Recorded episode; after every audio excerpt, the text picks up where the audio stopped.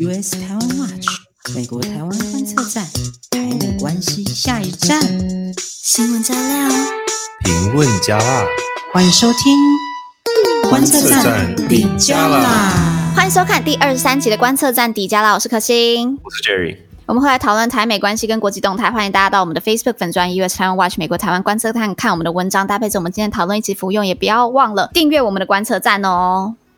大家好，我是香哥。一礼拜过过去咯啊，时间过了真紧，那一礼拜搁甲你记见一面的时间过来啊。这礼拜嗯，嗯，应该是搁过了很平常稀松的一礼拜搁过去啊，是真无聊还是真无用？毋管你即麦是咧创啥，你是咧要去食头路的路中啊，若是你学生，你是咧捷运上，还是开车伫咧无闲，还是讲你今日无无聊伫咧厝内毋知咧创啥，拢袂要紧。刷落来时间听阮就对啊，阮刷的时间嘛是爱甲恁整理咱这礼拜上重要的台美相关的新闻，相相关的大代志。所以讲，毋管你即马咧创啥，你会当放啦一一面一面听袂要紧，你都做你的代志，豆豆啊听吼，啊阮豆豆啊讲，啊刷落来时间，互阮来陪你过吼，帮你整理上重要的一礼拜大代志。呵，不错不错，我听得好好激动哦！为什么？我也想要跟你对话的感觉，有有想要这种对话，很亲切。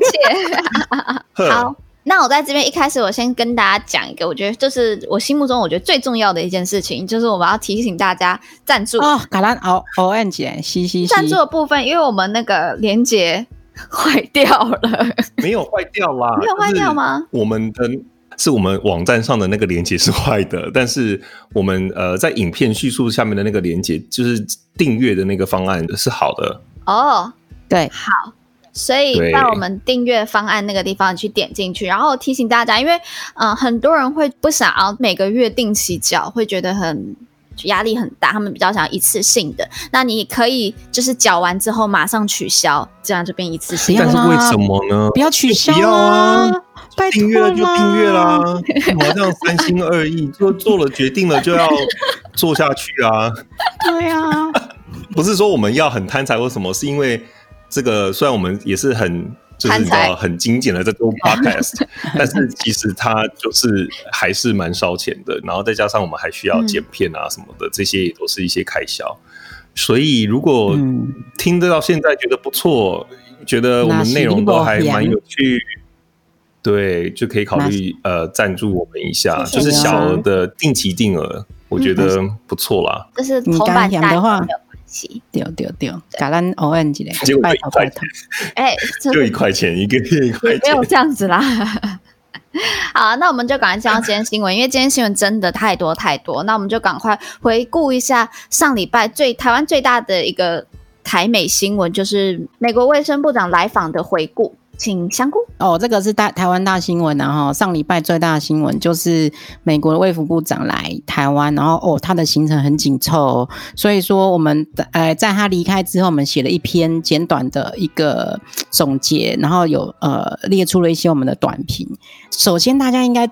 印象很深刻，最感人的那一幕就是卫福部长的美国空军的专机来松山机场的时候，跟我们的日本前首相森喜朗专机要离开松山机场回到日本的那一辆专机交错的照片，不知道大家有没有看到？就是这一幕，真的，我我觉得我自己觉得还蛮感人的。觉得台湾。台湾变得好热门哦，就突然终于有人理我们的感觉。美日政要争相来访，安内吗？对，台湾也比他们自己的国家安全多了。对，好，阿丹金嘛来回顾一下，那卫福部长阿扎尔的行程啊，哈，落地之后呢，他。马上就是先行跟台湾的 CDC 签署备忘录啦，然后再后来有呃陆续的行程，包括在总统府接受晚宴呐，然后在台大公卫所发表演说啦，好像有去参观故宫嘛，然后还有吊唁李总统嘛，然后最后要离开之前去参观我们的口罩工厂，就是他行程挤得还满满的啦，哈对啊，然后他一直强调说他是这一次是代表川普从总统而来的。这个是他这次来的一个主要的行程的整理啦，这是我们第一点。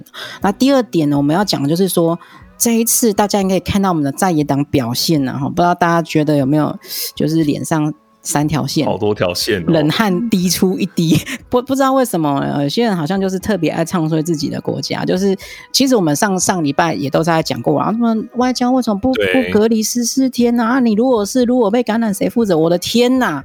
我的妈！你要他来隔离十四天干嘛啦？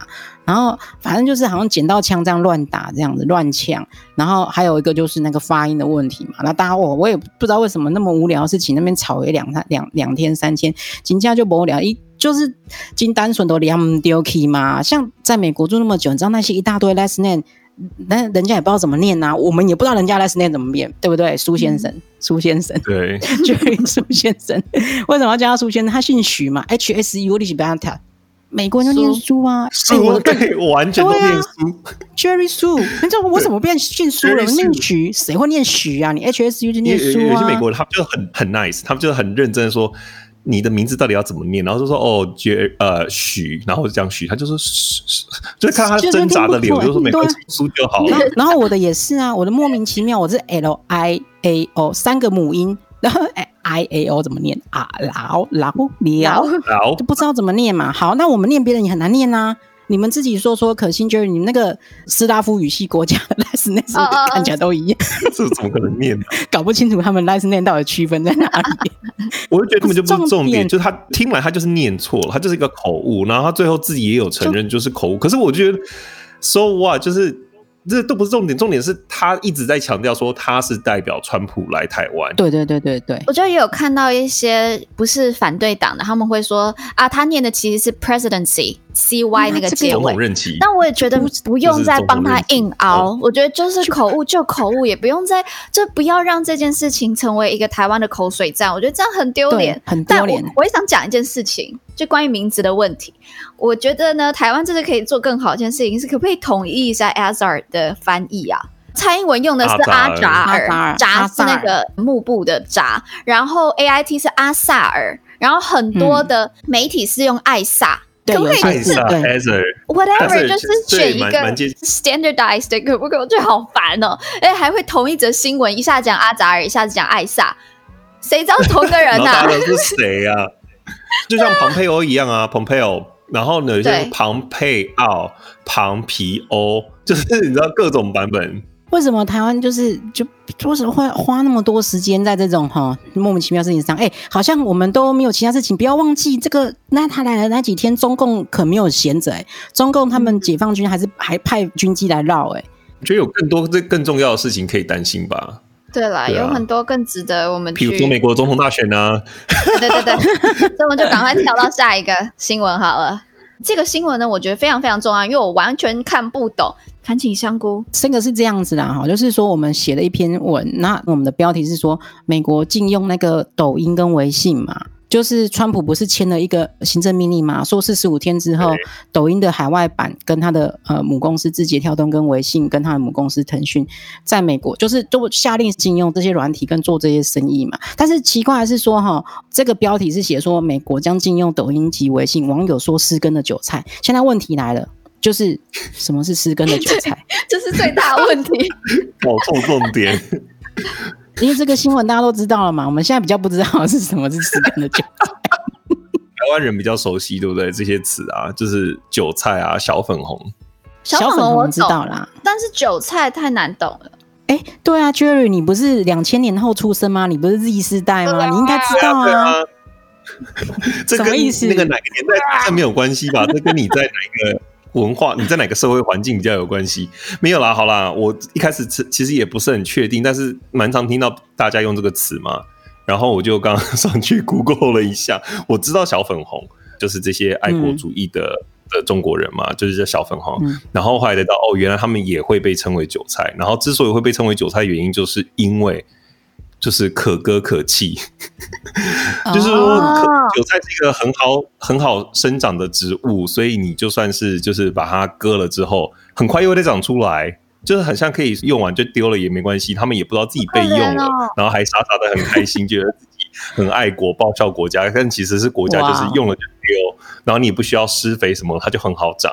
就是永远都有长不完的韭菜，永远都有割不完的韭菜。哎、欸，很有道理耶。所以，所以诗根就是在美国，你没有抖音跟微信用，你几乎没有办法跟中国沟通。抖音是还好，因为抖音它就是一个比较像是娱乐用的东西嘛。哦、可是微信真的、嗯，它已经变成是一个万能的 app 了，就是、嗯、听说还可以报税，是不是？就是它可以做任何东西，跟中国沟通，甚至是生意上的往来，确实是真的都用微信。对。对就很多台湾人会装微信，其实也是因为他刚好呃，可能客户啊，或者是跟工作的地方，就是有中国的客户，或是要跟那边的人交流，嗯、你就非得装微信不可。所以现在失根啊，失根的韭菜就像聘不到的 IP 一样，四零四 NOT FOUND，永远都找不到你了。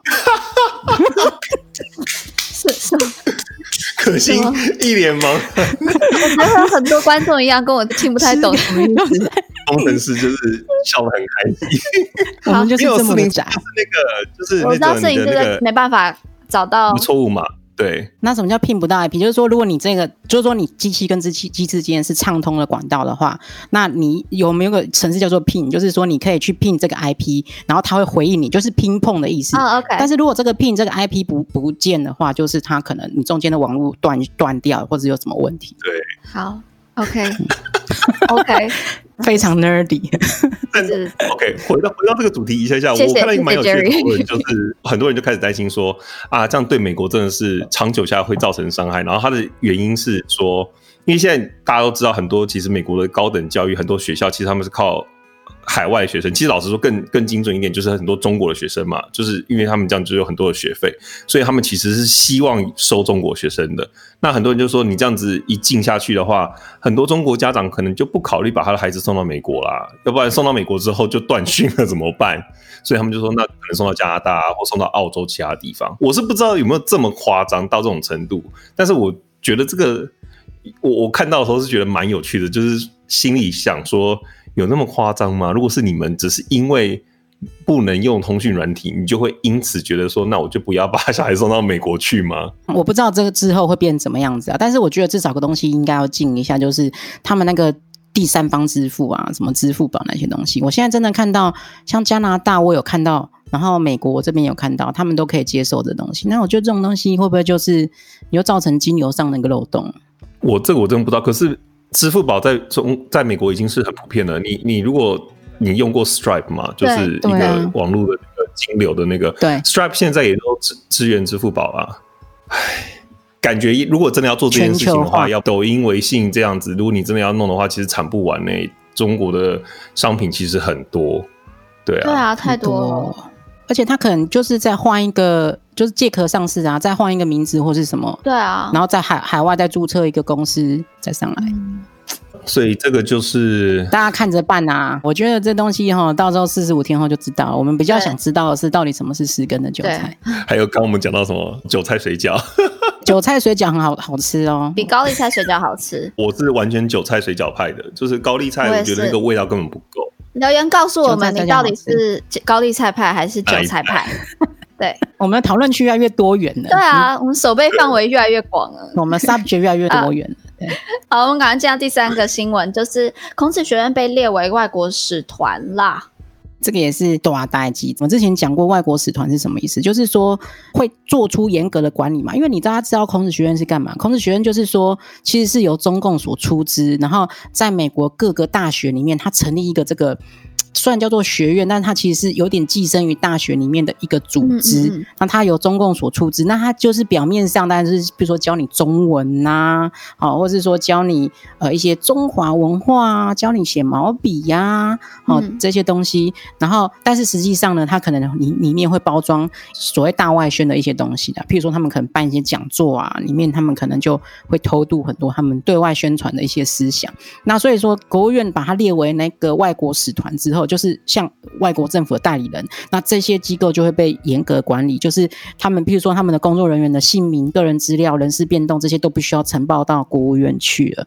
然后包括在美的租赁或者是房产这些，也都必须要登记。嗯，然后这些不动产的这个交易也都要先获得许可等等的。其实现在啊，大家知道说，就是孔子学院在美国关掉了还是少数，对，美国现在还是很多，还有好多。全美目前好像现在还有。八十一间孔子学院，还有十三间孔子学堂，对对，但是中国他们那边的官方统计又更高了啦，反正就是正常，都是一些神奇的数字，不知道怎么来的，会有几百间。中国认为他在美国还有几百间，但是还是有八十几间，还是蛮高的啦。那我记得在香菇家附近是不是也有一家？你是说华大，大的？对，华大还有很多华人都在华大，就华盛顿大学、华盛顿州大学。Oh, 好，这个我可以讲一下，就是说，呃，这样讲好了，因为我我待过两个地方嘛，我在。以前在 N N 呃德州农工大学以前是有孔子学院的，后来他们就、嗯、对，后来他们就我离开之后，他们就直接关掉了，就赞这个好，不愧是我的母校，I'm proud of Texas，呀。但是好，你你会看，不管在华大这边的孔子学院，或是那边的孔子学院，你会发现他们都是开那个，哎，真的都是文化的课程哦，譬如说教你写毛笔，或是说教你认识中国的文化、地理等等的，但是他们就会有意无意的去。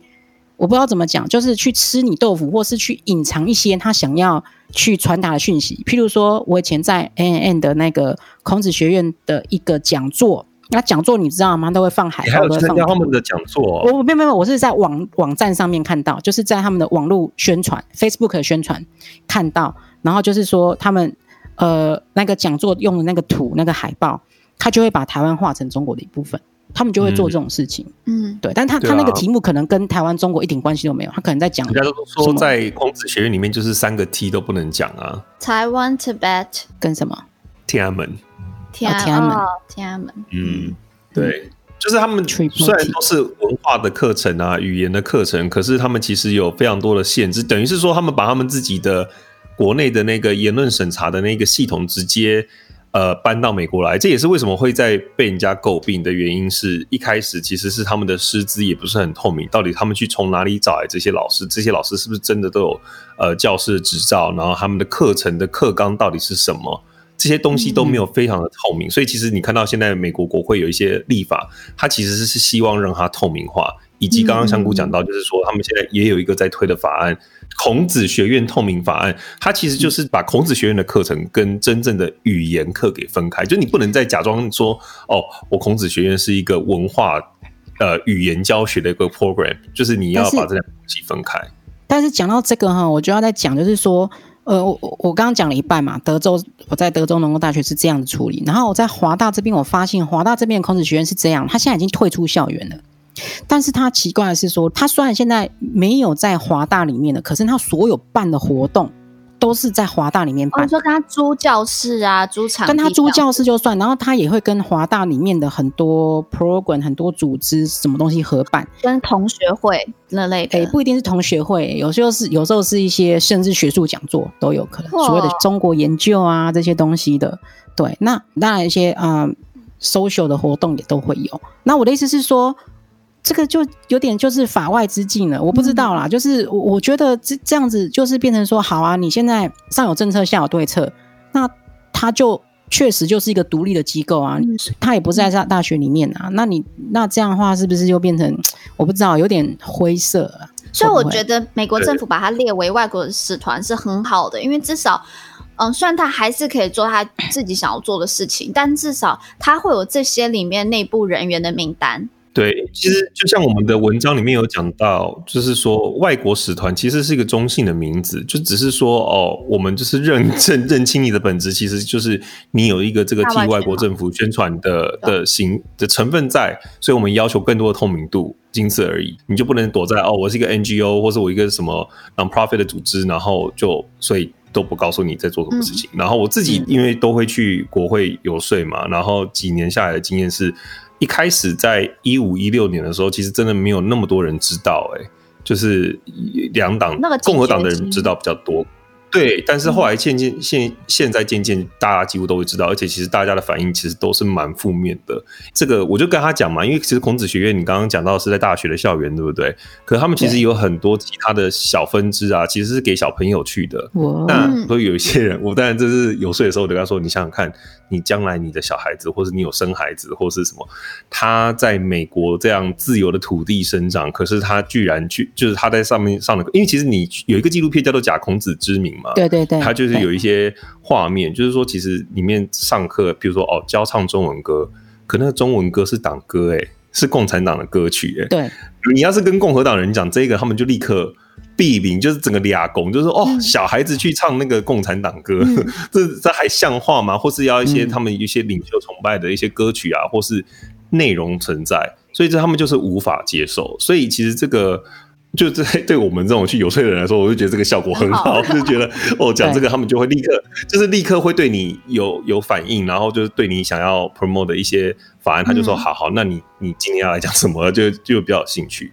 对，但是这个东西的确是他们真的是有比较警觉了。现在，所以我觉得我真的觉得叫孔子学院叫外国使团就是名副其实啦，所以。就是恭喜孔子学院拿到一个他自己该得到的的名称、名分、身份认同，对身份认同，嗯、恭喜恭喜！那我们这周有一个很重要的一个新闻是，就围绕在拜登上面。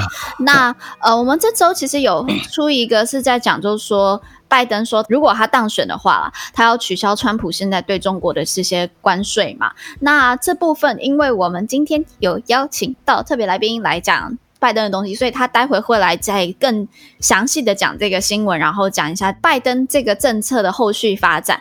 那我们就来跳到另外一个新闻，就是拜登选定了他的副手贺锦丽。贺锦丽已经确定了吗？我们就这样叫他吗？确定。贺锦丽，贺锦丽。以免有些听众只听 Podcast，要还是要好好来介绍一下这个人。我来好好讲一下好了，对，就是拜登他终于把他的那个副手确定了，所以说现在可以说两边正式组队完成了，然后就正式开打。其实已经开打很久了啦，就是两边正式开打已经很久，但是现在就是说两边现在都到齐了，队员哈。都到齐了，然后就开始做最后的冲刺。嗯，那他的副手呢，就是加州的参议员贺锦丽，这个贺是恭贺的贺，然后锦是锦绣河山的锦，丽是美丽的丽，嗯，这是他自己的中文名字哦，这个不是翻译的名字，嗯，就像。Jerry 这个他有英文名字一样，然后嗯，那个这个是他自己正式的中文名字。那他是谁呢？他是嗯，今年五十五岁，在参议院里面，他是唯一的黑人女性，其实可以算一半黑人啦，因为他一半对，因为他妈妈是印度裔，爸爸是牙买加裔黑人后代，所以说他可以算是非裔，然后跟牙裔的混血，呃，对。而且她也是第一位呃主要政党提名出现在总统大选里面的黑人女性。就假设如果拜登当选的话，那她就会成为史上第一个女性黑人又是亚裔的那个副总统。嗯，那她在一六年的时候参选。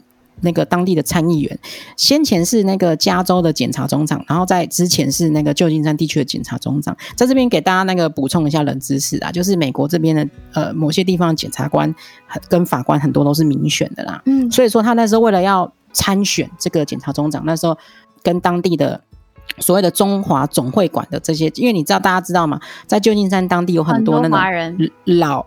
老中华人，对，老中华人，对，我一定要强调老中华人，对。然后他们的那种中华总会馆侨领这样，因为他们要得到他们的支持跟选票嘛。然后因为这样往来的密切的过程呢，他就有了这个中文的名字。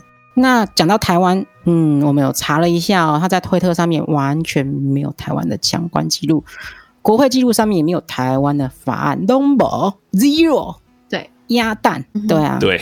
都没有，可能就会不会是因为在加州，那台湾的议题一向都不是重点，反正加州的选举状况跟华人的支持都没有影响嘛，对整体大选都没有影响。也也也可能是因为他在参议院，他是才第一届吧，才才几年而已，嗯、就是他他资历真的蛮浅的啊。对，但我自己是有听到一些，就是呃别人告诉我的，就是说其实当地的台湾很多台湾人社团有试着要跟他联络。但是就好像都没有办法接上线，一定的啊，因为他就跟中华总会馆那些人 就骂 鸡。那我们这样子要被攻击，就是会变成是民主党的人会来攻击我们了。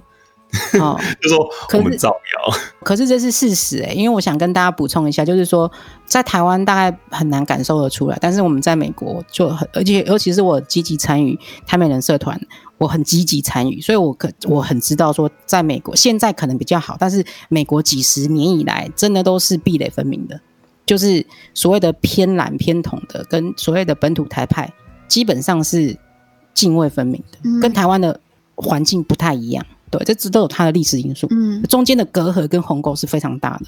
对，好，我觉得听到这边有可能观众的心又凉掉一片了，但我觉得我们还是先去了解一下这个人，然后。还是希望之后台湾的社团能够联络到他了。那、嗯、我介绍一下 Kamala Harris 这个人，他的问政非常非常非常的犀利。然后大家对他最有印象，应该是他之前也跟拜登一起角逐过呃民主党的初选嘛。那他在第一次的初选上面，他整个把在拜登给电爆。真的是电爆，所以当时川普听到说拜登要选 Kamala Harris 贺锦丽的时候，他就说他很意外，因为就是因为他在初选上面吊打拜登，然后就是没有想到他竟然还会愿意选他。那一次的辩论之后，拜登的民调就是狂下滑，所以对他是真的蛮伤的。但是最后拜登还是选他，我觉得有个很大原因是因为拜登真的太老了。就他很老了，七十八岁了。呃，七十七，他明年会变七十八，就是他明年当选就任的时候就是七十八。他一第一任结束都八十二了。对啊，他帮他找安养院了。但是贺锦丽她就是非常五十五岁嘛，很有活力，然后她又。在奥巴马当时赢的时候，就是奥巴马是一个非常会演讲的人，然后带动气氛，把整个黑人的票都带起来。所以他们希望可不可以找到一个类似的人？那贺锦丽就是有这样子的能力，然后再加上他又是有亚裔身份，所以就是他们会觉得这样一石二鸟啦。那再来是说贺为什么拜登会选贺锦丽？是因为贺锦丽其实有些人说他很左，但其实他不左，他是中间派的，然后跟。拜登的立场是比较像，他们真的是偏中间派的。其实贺锦丽还被有一些左派的人说说不够左。那我在这边也补充一下，就是很多人都说这一次选副总统非常非常非常重要，原因是因为拜登真的太老了，所以有可能他会把很多的权力下放给他的副总统。副总统。那我在这边讲一下，嗯、就是美国的宪法，它除了规定说副总统在总统如果就是请辞啊或过世这种这种事情上面，他必须要就是接任美国总统的位置之外呢，他其实并没有就是说明文规定副总统他要做什么，所以副总统呢，他职权是可大可小的，就一切是看这个总统你要不要把这个权力给放下去。嗯、那当时奥巴马就是把整个对华政策就给了拜登。那你知道，现在拜登要七十七岁了，七十七，然后当选之后是七十八。那他一旦当选，就是美国有史以来年纪最大最大的总统哦。所以拜登他之前自己就已经说过，嗯嗯、他会挑一个副总统是有能力接下总统职务的人。那我让你们来猜一下，你们猜美国历史上有几个副总统得到总统大位？你说，因为总统后来真的发生了什么事情，对对对对对对，所以就变成总统？对。哦，美国历史上很多总统都被枪杀，啊，你们猜有几个？美国现在有哎四十几任，四十四十五，四十五，在川普四十五任。对，那你们猜美国总四十五任总统哦，有几任？就是副总统接任。五任，五任，我猜五任，再高。十任，十九任，哇哦！所以也也五分之一哎，很高哎。然后哇，然后里面有八个是就是死掉了。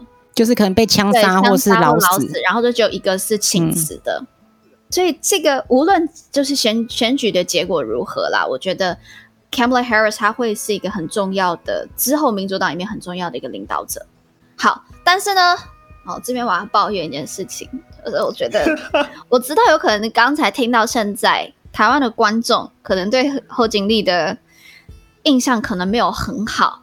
但我要提醒大家一件事情，就真的，因为我身边有一个就是假讯息传播者，就没关系，大家我会去把他的口嘴巴给堵住。但是呢，真的不要去听信那个假消息。你知道我听到什么话吗？我我就问他说：“诶，那你之后会投给拜登，还是你会投给川普？”他就说：“嗯，川普最近我真的有点担心他，因为他的言论啊，然后防疫呀、然后对这 BLM 运动，他觉得都没有很满意，所以他真的有在考虑，嗯。”投给拜登，他说：“你看拜登这么老了，他之后一定那个副总统人选一定很大。然后那些副总统，我告诉你哦，就是 Kamala Harris 这种人哦，他是伊斯兰教徒，他的目的就是要给把美国给毁灭掉，就是哇。”哇！到底从哪里捡来的啦？然后我整个是傻眼，我真的不知道为什么他会。你知道到美到现在，美国百分之四十的人觉得奥巴马是伊斯兰教徒，就算奥巴马一直跟他讲，大家讲说我真的是基督教，我真的是基督徒啊，大家还是说没有，你就是伊斯兰教徒。我就 我就讲，天哪，不要再相信假消息了，朋友们。然后我真的。朋友，然后你先冷静一下，可心冷静一下。对，我觉得你的血压太飙高了。而且而且而且，好，还要再讲个，我真的大家不要觉得假消息没事哦，上个礼拜，乔治亚州有一个参议，呃，有个我忘了参议员、众议员，然后他是要参选的人，他就是靠美国有一个东西叫 QAnon，就是匿名者 Q，匿名者 Q 是一个美国超大超大的信仰阴谋论的人，然后他们相信说。美国自从雷根总统以后，都有一个庞大的势力在决定着美国总统是谁。然后这个庞大的势力是所谓的那个 Deep State 吗？对对，他们就是他们称他们为 Deep State，就是在那个操纵着美国政治。然后就说每个人的决定都是由他他们在操。操纵的，然后这个 Deep State 很生气，为什么竟然让川普当选了？所以呢，这个 Deep State 要把川普给拉下来。所以这个 QAnon 就是 Q 匿名者 Q，他们就是非常非常的支持川普。我觉得你支持川普可以，但不要因为这些阴谋论而支持川普，好不好？然后呢，就是上周这个叫做 Taylor Green 的这个参选人，国会议员参选人，他就是靠着这种阴谋论，嗯、然后赢了初选。嗯然后，而且重点是，QAnon 他们这些阴谋论已经被列在 FBI 的报告里面，说这个是会危害美国安全、国土安全的，但是他还是赢了啊。所以我就真的，大家不要觉得假新闻没有事。如果身边有人在传播假新闻的，真的是这真的没有办法。你看这一次疫情就知道啦，就知道美国的人的那个不科学的那个能力有，就是那个有多强，就是他们真的是很夸张，就觉得哦，不能戴口罩，戴口罩就无法呼吸。现在疫苗说年年底要出来，但有一群就是反对疫苗的人，他们已经开始在做各式各样的活动，呼吁大家不要打疫苗。他说打了疫苗，政府会把晶片植入到你的身体里面，然后你之后就会被政府给操纵。哇！就跟台湾那个唐凤脑波会控制你一样，就是你这样打了之后，你的脑波就被控制了。哇，好精彩，好像电影哦！我觉得这都可以拍电影了吧？就是很多台湾人看美国政治就会觉得太 juicy，就是太精彩了，就很像看电影。可殊不知，真的活在美国的人有点水深火热，你知道吗？对啊。你知道我们真的也是不知道该说什么。哇哦，好，那我就接一下可心讲那个贺锦丽，就是贺锦丽嘛，然后就是谐音就是贺锦丽，好整理。以后我这已经挥之不去了，我就是每次想到他，我现在脑袋就是好像代言那个好神偷的那种感，那个形象出现在我脑海里面。对啊，那他的对中策略到底会是什么呢？那其实刚刚也有稍微提到说，那他到底是哪一派？其实现在哦，我觉得什么哦，左啊右啊，这个都已经被乱用到，就是你真的必须要看当下的 context，或者是说你是在讨论哪一个议题才准。不然的话，其实真的有些人他其实，在不同的议题还有不同的倾向嘛。那其实严格上来说，我自己觉得他应该算是偏温和派啦，就是 moderate，就是中间的，因为他其实在蛮多议题上面算是，像譬如说全民健保，他后来也变得比较保守了。对，那讲到外交啊，因为他他当参议员其实才几年的时间嘛，所以他并没有一个像拜登这样子有大概四十年左右的在外交委员会的的经历。那他自己是对于以色列有强烈的，就是他这立场蛮明显的，就是很支持以色列。但是这几年就是在民主党内，他们自己有一个讨论的声音，就是在讨论说，哎。到底美国这样跟以色列走这么近，这样是对的一件事情吗？那可是问题是，以色列的势力在美国其实又非常的庞大，就是很大。这个这个，我们之前可心有稍微分享过他参加那个统战团 的那个经验，等一下再让他讲讲看。就是因为刚好也有一个跟以色列相关的大新闻，对，那那这一点他其实，在党内就受到自己党内的统治，就是有一点不是这么的。喜欢这样子，那但是毕竟贺锦丽的资历也尚浅，所以外交的部分呢，可能都还是拜登在负责的。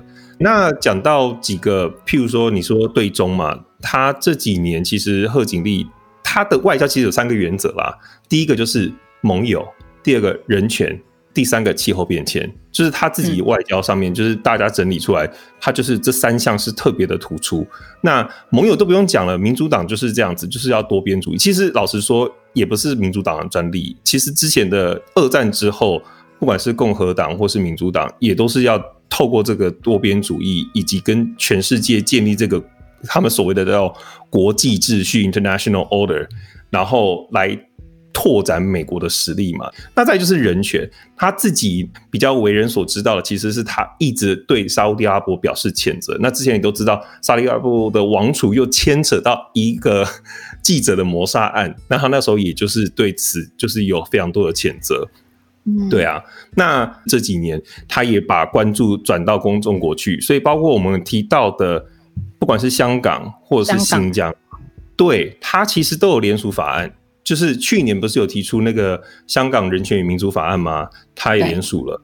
然后呢，维吾尔族人权政策法案他也联署了，而且这个两个法案后来也都川普签名通过了。所以他在这方面上面其实是有 follow 的，而且呃，因为我不知道大家还记不记得，我们有一集采访那个 HKDC，就是在一个 DC 的一个 non-profit 的组织，他就专门在做国会的游说，去推广香港相关的法案的那个执行长，那个 Samuel 他自己就是从旧金山那边来的，所以他他自己跟 Kamala Harris 是有认识的。那这几个法案其实就是有他在后面，就是去跟他接触，然后呢，贺锦丽也很愿意支持。所以他如果上的话，应该在人权方面是不会退缩的，这是他的理念。毕竟他是检察官嘛。对对，检察官，对，他就是那个 law and order。对，嗯、然后然后最后一个就是气候变迁。民主党目前为止，大家看到的就是说他们。对，有开始渐渐的，好像要防堵中国的感觉。可是他们比较是有点像是挑议题的意思，譬如说人权上面，哦，我就是要谴责中国，对不对？可是呢，气候变迁这个议题方面，他们是希望其实是要和中国合作的，因为毕竟中国现在是目前算是数一数二的最大的呃污染呃，不管是温室气体排放啊，或是对啊，如果你不 engage 它的话，你要怎么解决这个问题？那为什么会关注气候变迁？就是因为哦，他们第一个就是民主党。本来这个气候变迁问题就是一直他们很关注的。再来就是他从加州来，你知道这几年加州发生了什么事情？大火，森林大火啊，或是那种泛滥，就是河川就是溪水暴涨，或者是像我们看到那些 hurricane，hurricane 也是越来越严重嘛，对不对？极端气候，嗯，所以其实加州的居民其实是蛮有感，尤其是森林大火，它是真的烧非非非常久，而且很多人其实后来真的是人，我不知道有没有人亡，但家破真的是。是有的，所以他对这个东西其实，所以像拜登就说啊，他一当上总统，他就要立刻回到那个巴黎气候公约。好，那我在这边刚才 Jerry 有讲到，就是最近跟以色列有一个大事嘛，那这也是应我们的观众要求，他希望我们来谈一下最近的 U 呃以色列跟 UAE 就阿拉伯联合大公国的建交，阿拉伯联合大公国。如果大家不知道，就是杜拜还有阿布达比的那个国家，这件事情是很大的事啦。虽然不是跟台美有台美关系有这么这么直接关系，但我们还是应观众要求来讲一下。反正呢，以色列跟整个其他阿拉伯国家，他们并不是处得很好，就是这跟他们以前的一些历史有很大关系。那我这边不赘述，维基百科上面讲的还蛮清楚的。那基本上呢，以色列他们这一次。呃，跟 UAE 建交，其实这跟整个中东最近的一个风向有在改变，就是有越来越多的逊尼派阿拉伯国家，他们开始把逊尼派就是比较温和派的，他们把这个伊朗啊，伊朗就是什叶派嘛，他们对他们有发展核武，嗯，然后现在正在被美国制裁，然后前阵子还跟中国有签那个协议的，就是伊朗。那现在越来越多阿拉伯国家把伊朗视为敌人了。嗯、那他们其实是在最近，就以色列都有在秘密的跟跟这些阿拉伯国家建立友好关系。所以这个并不是一个就突然说啊，他们今天就突然成为建交变成好朋友，这是很长期铺陈的结果。那以色列的总理叫做 Benjamin Netanyahu。奈坦雅胡嘛，是翻成奈坦雅胡。嗯、那对奈坦雅胡，对对奈坦雅胡，他这个人是比较偏激进派的。这一次跟 UAE 建交，他们的交换条件就是说，我不去。进攻 West Bank 约旦河西岸，因为在以前，奈坦雅胡他都有说他要去进攻，嗯，West Bank。West Bank 就是现在有很多很多巴勒斯坦人居住的地方。巴勒斯坦人不是以色列人哦，以色列人是犹太人，巴勒斯坦人是阿拉伯人。巴勒斯坦人呢，他们想要独立。但他们却独立不了。他们虽然有自治政府，但他们的水跟电都是由以色列来掌控。他们连税收都是要上缴到以色列政府，再发给巴勒斯坦人。所以巴勒斯坦人很不爽以色列人。那现在以色列呢？奈塔亚胡他们这次的跟建交的方式呢，就是说我不去攻打西岸，然后交换的是跟 UAE 建交，因为 UAE 它也是阿拉伯人为主嘛，所以阿拉伯人要照顾阿拉伯人。但是呢，这件事情。嗯，就有被人家被一些人诟病啦。第一件事情就是 West Bank 里面的巴勒斯坦人，他们就有点不爽了。这些人他们就说：“我怎么会变成你来谈判的一个筹码呢？”那以色列的右派也开始反弹，他们希望攻下这个领土，他们也会觉得之前内塔亚胡你答应我们说你要把这个领土给并吞回来，那怎么又又不去攻打了呢？所以现在以色列右派是很反弹的。那其实内塔亚胡他自己也说了，这个。只是一个暂时不去攻打约旦河西岸，它只是暂时的，所以未来会怎么样？它这是要非常长期的经营。所以我觉得以色列真的能不能跟整个阿拉伯国家相处好，就是要看以色列能不能把内部的这种比较强硬的声音把它压制下来。那当然对川普的选情也有影响啊，因为川普就是说，之所以这次 UAE 跟以色列能够有这样子的和平签约，也是他他办到嘛，他就说他应该要拿到一个诺贝尔和平奖。是他的功劳。那确实在美国，大家要知道，像刚才 Jerry 讲到，以色列人在美国是有很大很大的势力在的，而且之所以有这个影响力，跟他们宗教有关。因为美国里面有很多人，他们是包括蓬佩奥福音教派的，他们一直以来都是希望犹大民族复兴，因为跟圣经上面的教导是一样的，所以看到这件事情发生，他们是非常非常支持川普，所以他势必是会影响川普的选举的。那会影响多少？我们可以再去观察一下他民调的走向。但是不得不说，拜登并不是百分之百就是被拜登上哦，因为你看拜登。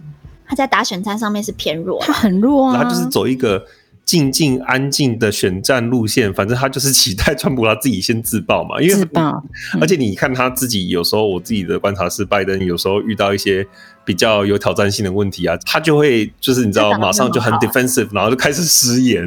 所以可能也是他的 竞选团队就刻意要把他就是压下来。不过他这样子可能到时候辩论的时候会炸掉。他一定要好好准备。我觉得期待辩论哦。我觉得就算他好好准备，他压不掉川普的气场哎，因为川普气场真的太强了。但是在副总统上面，嗯、我觉得 Pence 完全压不过 Kamala Harris，因为 Kamala Harris 的辩论太强了。嗯，不过不过他当检察长的这个经历，其实可能加分也可能减分。为什么？他在过去其实执法的过程中是有那种强势执法的风格，然后就被人家开始。挖说，譬如说啦，因为抓大麻的关系，把很多人送送送去坐牢。可是他自己又在节目上面采访的时候，又说啊，我年轻的时候我也我也抽大麻这样子。然后这样的态度就让人觉得说，哇靠，你这样态度也太糟糕了吧？或者是说，他曾经有发过发出一些那个通知给他那个辖区的家长说，如果他小如果小朋友到时候都不去上课或者都翘课的话。家长要连带受处罚，然后他在讲这一个的时候，他也是上节目时候讲这件事情，他也是这样笑笑的，就是有一种把它当玩笑话来讲。可是听的人就是觉得，我、嗯、靠，你就是这个有点就是很强硬嘛，对不对？这可能也会是一个累赘。嗯、然后他在初选的时候，其实被问到的时候，他其实当下是被问倒的感觉。那我不知道他会不会特别，应该是会特别为辩论做准备啦。只是一定会啦，就真的是蛮期待，我真的超超想看辩论，就很想要看他跟 Pence 的辩论。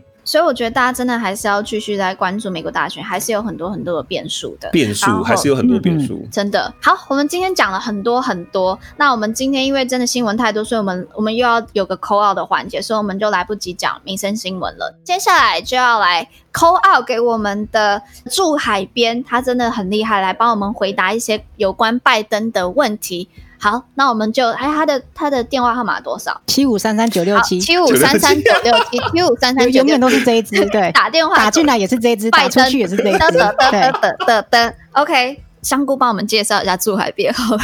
今天的特别来宾就是我们 co-founder 之一，我们的创办人之一，住海边，大海边。我们今天那个 co-founder 终于齐聚一堂了嘛？对，就我就我跟单呢，除了我以外都是 co-founder。终于，终于，finally 呀、yeah！那拜登他是呃不是光顺，我怎么一直讲他拜登？因为你看，我看到光顺就想到拜登。光光顺他很厉害，他是那个国国际政治的专家，对，他写了很多很厉害的文章。嗯都登上那个呃国外很有名的那种呃期刊，然后风为广传。那他他有呃做很详细研究，他就是那个 Jerry 讲的啊，台美管人剑啊，他他就很会挖挖史料。他，本身这个人本身就是一个资料库，他就是一个 database，你知道吗？嗯、就是长得像人形的 database，就是一般的 database 资料库放在电脑机房里面，他不是，他是有两个眼睛、鼻子、嘴巴，资料库，资料库，台美资料库，住海边来。呃，大家好，大家好，大家好，我是杨光顺。首先要先向呃管仁健先生啊、呃、致歉啊，不是 江湖上面的朋友给我这一个称号，真的不是有意的。那个光顺很猛，一件事情是光顺他之前的一篇文还曾经被 Marco Rubio 转发吗？是对不对？呃，是 Cory Gardner，不 Cory Gardner，这国外的司徒文。司徒文也引用他的文章，前 AIT 处长，对，得了，得得，太强了，太猛了。就是我最近的那一篇，那之前我有写到拜登他个人对于台湾的态度，呃，或者是政策吧。那后来我就想，我写那篇文章就是希望说，哎，我们在分析的时候，不是只有在看总统个人嘛。比方说，Trump，我们讲分析 Trump 就只分析 Trump 嘛？没有，我们今天也会分析 Mike Pompeo。Asper，呃，就整个团队这样子。整个团队我们都要一起一起分析。我们甚至于不只是分析这些部长、国务卿，我们甚至要分析到印太驻青啊，这、嗯就是驻青等级、副副亲等级的。对，嗯、因为他们才是真正去处理日常的实际的一些政策。因为总统真的要管的事情实在太多了。那我这边就想要，我就把一些网友在 Instagram 上面提出的问题，我整理一下。其实光顺他之前在那篇文章里面都有讲过了，就像你刚才讲到，拜登他未来会怎么做，要看的不是只有他本身，还要看他的团队。那整个拜登团队未来若他当选，他可能的对中路线会是什么？川普团队、川普政府，他现在采取的是一个抗中的政策。今天他们定调是说，他们对他们针对的是中共，而不是中国。好，那我们现在接下来讲的中，就基本上讲是中共。拜登他的团队，很多人讲他是亲中，但是我觉得如果当选的话，起码会是一个防中的政策。这有什么差别呢？跟川普现在的比较的话，现在比方说，昨天我们才看到美国已经把孔子学院把它列为是一个外籍外国使团。川普团队、川普政府，它是一个比较有公式的。他会出很多招，就比较主动的，主动会比较主动。那拜登团队他是一个防中的政策，就是说他是看议题来决定他对于中国是怎么样的一个态度。对于军事上面来讲的话，他当然毫无疑问的会采取比较防卫。呃，其实跟现在可能不会有太大的差别，但是。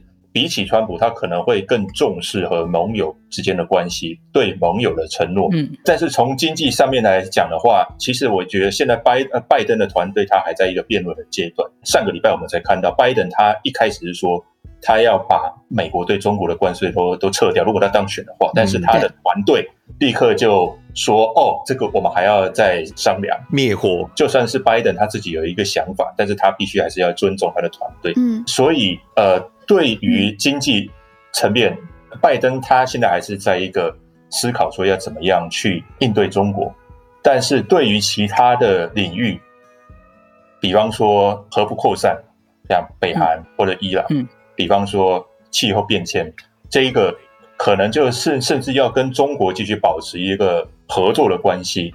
民主党现在的做法就是说，不希望让美国去承担这么多的这么多的责任，因为这样子的话，美国它毕竟它的能力有限，那而且、啊、而且而且这样子的话，又不会被人家去骂说哦，就是你是单边主义，你自己就怀，你想怎样就怎样，没有、嗯，美国还是很尊重其他国家的想法的。嗯，对，这这是民主党的一个想法。刚刚其实讲了蛮多的嘛，对不对？那如果我们来用一个字来，两个字来代表的话，川普政府是抗中，而我们目前看到未来假设拜登当选，他的路线可能会是防中，所以这两个有一个程度上的差异。而拜登的防中可能也还是可以再细分，就是去分议题，因为川普是。有点，我们目前看到就是全面抗中，就是各个领域、各个方面，我都要跟你竞争，我都要跟你对抗。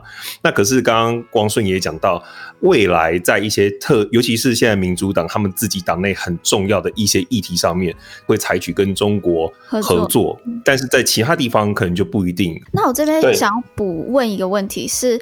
呃，观众只问拜登如果上台之后，他可能会采取的是比较多边主义。那多边主义下，台湾是占是什么样的角色？那我们会不会被边缘化？拜登团队或者是说民主党，他们其实都还是支持台湾参与多边组织。事实上，民主党批评川川普，就是川普他对于多边主义或者是国际组织参与的不够。国际组织的话，其实民主党是比较呃支持。台湾去参与，并不是说共和党不支持，共和党也非常的支持。所以我们可以看到，说台北法它其实就是 Cory Gardner，他是一个共和党的人提出来的嘛。但是他可以两党都呃无异议的通过，这表示说呃其实两党对这一个议题其实并没有太大的歧见。对台湾的议题来讲的话，民主党跟共和党最大的差别应该是说，民主党他比较希望维持现状，维持过去的战略的模糊。民主党会尽量的不要去造成两岸的冲突，这不代表说民主党他会面对中国的时候就会软下来，并不会，而是不希望说这个真空的来源是来自于美国自己，嗯嗯，所以他可能会啊，比方说哦，我们总统出访过境美国，这个的话他可能会看说哦，你去过境哪里？其实过境因为他有潜力的，中国可能会抗议，不过因为有潜力的关系。所以，美国会说：“哦，这个并没有违背我们过去的一贯的政策。”其实现在，呃，Mike Pompeo 他也是这样子讲说：“哦，我们做的任何事情都是有潜力可循的。”嗯，过去一贯政策就变成是美国两党他们都会用了一个借口，好了，来推展任何的政策。我、我们、我没有改改变现状，所以两党都会说，两党都会重视这个现状，但是。现状是怎么样，就要看两党怎样去定义。所以意思就是说，现在蓬佩奥做的很多的事情，其实在为未来，不管是谁当选之后，他可以有个潜力可循。这就是最近有很多人在讨论到说，如果川普最后没有当选的话，那会不会说美国现在的政府他会趁着现在大概五个月左右的时间，来尽量让美中关系，甚至于是台美关系。到了一个不可逆的阶段，嗯、就是说，就算之最后民主党会上台，但是要翻转这样子的翻转这样的一个趋势 都很困难。你觉得这件事有可能吗？应该这样子讲好了。问题就是，你觉得民主党上台之后，还有办法像过去一样回到过去那样子的模糊政策吗？其实我们讲可不可逆，我们要。从不只是要看川普现在的政府，我们也也可以从比较大的一个架构来看。我们可以说，川普他是加速了美国美国防中甚至于抗中的速度。其实，在奥巴马的时代，其实就已经开始意识到中国的威胁。川普他其实一开始上任的时候，他对于中国也没有这么大的动作。一开始还是比较希望说，看能不能用谈判的方式解决贸易的问题。所以，我们不会。把所有今天对于抗中他的我们讲功劳好吧，全部都归到呃川普，而是说这是一个长期的演进的过程。那这样子是一个长期的演进过程，很难想象说拜登一上来就是说好，我们今天要一夜回到二零一一年之二零一一年之前好了。而且他的逆转你也要看，行政部门是这样子做。国会它新的大选以后，它的组成是怎么样？它也是一个因素，而不是说行政部门它想要整个主导美中关系，它就可以呃改变美中关系。甚至于我们呃讲一个小故事，当年卡特他说要和呃中华民国断交的时候，卡特甚至还被告。所以说我们可以看到，行政部门好，比方说，就算就算拜登他自己想要扭转这一切。但是他下面的幕僚还有国会都算是一个制衡总统的一个关键，甚至于说现在你说川普他是扭转了美中关系，他这样子的过程也不是一夜造成的。他今天已经上任三年了，他才慢慢慢慢走到这个阶段。嗯，我们甚至可以说，如果没有武汉肺炎的话，如果没有香港的话。那可能不会走到今天这个阶段，而、嗯、而且也确实是他在三年这样一路走来，国会也都很支持他，而且甚至国会提这些法案啊，等于就是并没有说很强烈的反对他，并跟卡特那个时候刚好是相反。卡特卡特就是他自己要这样，但是他国会就是把他挡下来这样子。对，你甚至还记得说，呃，去年在要不要进中心这个议题上面，川普还被骂说对中心太好了，嗯、对对对，并没有直接开。所以，所以是说，要一是一下子要转回来，其实也没有那么的容易。然后，因为整个国会的力量也是，也是真的是一直在促进跟台湾之间，或是抗中，或是也说防中也好，这样子的这样的政策，嗯、所以。说要拜登要马上回到以前很模糊的对台政策的话，可能也没有办法这么容易。而且我的理解感觉这样听下来的话，就是民主党他们走的路线就是分散风险，所以像刚刚说的，他就不希望自己成为那个挑起两岸争端的那个导火线，嗯、所以应该可以预解是说可能很难逆转，但是呢步调绝对可能会慢一些，因为他们不想要同时开太多战场。因为他们就是有更多的东西想要关注，嗯，可能还是会继续走防中，可是速度就是不会这么快。嗯、对，这其实有好有坏。民主党他会说，哦，我们要采取多边的路线，但是我们就会说人多口杂嘛。如果你采取多边的话，呃，你可能要经历很多的妥协，没有办法很有效率去执行任何的政策。但是如果你采取单边的话，嗯、没有错，你可以比较有效率，而且美国它其实它的国力的话，它可以完全可以自己来，它可以不用管。其他国家，但是这样子的话，它就会失去它在国际上面的领导地位，甚至于说正当性吧。不代表说进行单边，其他国家就不一定会支持。这完全要看当时的情势。嗯嗯，如果中国它对于其他国家的威胁已经大到其他国家就是好，我们就跟着美国这样子走的话，那那个时候其实多边就慢慢的形成了。嗯，最近我们看到很多的国家。比方说澳洲好了，最近我们可以看到说，他对中国其实也越来越强硬，对于中国的呃，对澳洲政坛渗透也越来越警觉。嗯，所以我们刚刚讲的不是在说单边好还是多边好，嗯嗯，而是要看中国它造成的威胁。嗯，其实我觉得光正讲到这边，其实回答了就是观众提的第二个问题，就是呃，拜登团队的印太策略。拜登他会走多边，但他在走多边的时候，他也需要考虑到中国对其他国家的威胁，以及这些国家对面对中国的威胁，他们的反应是如何。那目前我们看到印太战略的话，可能也是一样的，就是因为像印度，还有整个太平洋区域，一直延伸到大洋洲，像澳洲这些地方，他们都是开始意识到中国这个威胁了。所以，呃，这就算是拜登上台之后，他的多边也是会跟这些国家一起去防中的。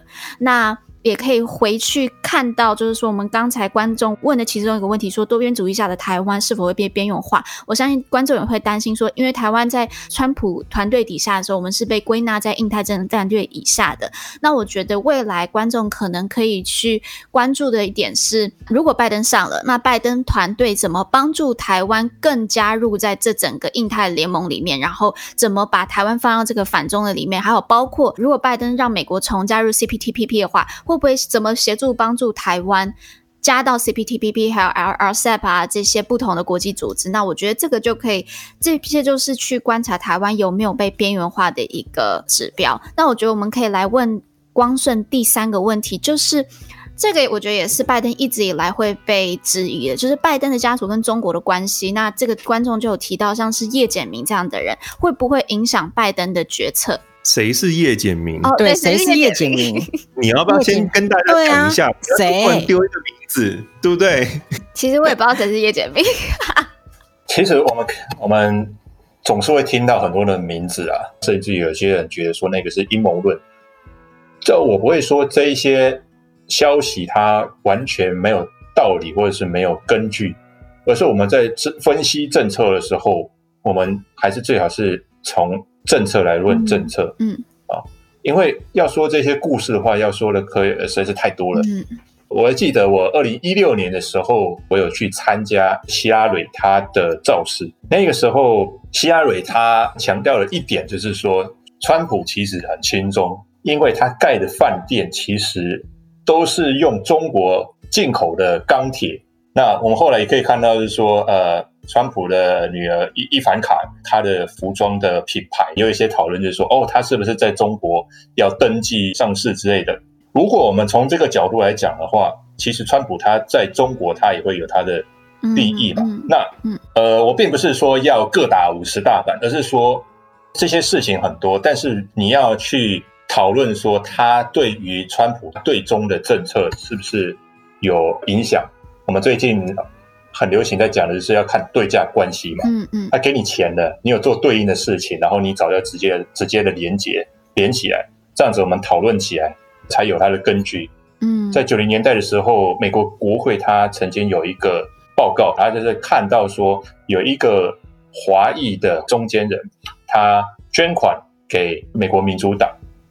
但是大家去查他的金源，就觉得很奇怪，就是说他的收入没有那么多，但是他可以捐更多的钱。嗯嗯，呃，那一份报告就是说，哦，他他的背后的资金可是来自于中国。嗯，对。但是就算有这一份报告，我们并没有看到说，哦，克林顿他后来被弹劾，克林顿被弹劾是因为另外一件事情，那我就不多说了。嗯，所以，我们做这些指控，做这些质疑都没有问题。美国是一个开放、媒体开放、自由的一个社会。嗯，你有可以有合理的怀疑，只要你不是做假新闻，你有足够的证据，你都可以去质疑。我会认为说，做这样的指控，在我们分析政策上面，我们可以私下去讨论，但是最好呢，还是要看他最后有没有进到法律程序，有没有经过，比方说国会听证。如果有这样子的程序的话，我觉得这才会比较符合美国它的法治的精神。嗯，而不是说我们隔空判案。嗯、对，这就让我想到我们之前其实有一集的标题就是“你才轻松，你全家都轻松”。我觉得在选举的阶段就会看到，就是大家都会有很多这种指控指来指去。但我真的觉得，就是回归到他们的政策，然后还有真的法治里面的判决是怎么说的。那我觉得，就是因为这样的，大家就要继续的关注我们观测站嘛，就是还有关注。光顺他的文，因为光顺的文真的都会用很多的分析、国际关系的分析，然后还有政策上面的分析去预测他们未来会怎么走。那我觉得这个其实是比较可靠的，所以就继续听我们的观测站。那也谢谢大家听我们听这么久了。那就在下一站，呃，不是，哎，下一站，下下一站，下一站就在要去哪里？那就在下一集跟大家再见面喽。那我也想请问最后。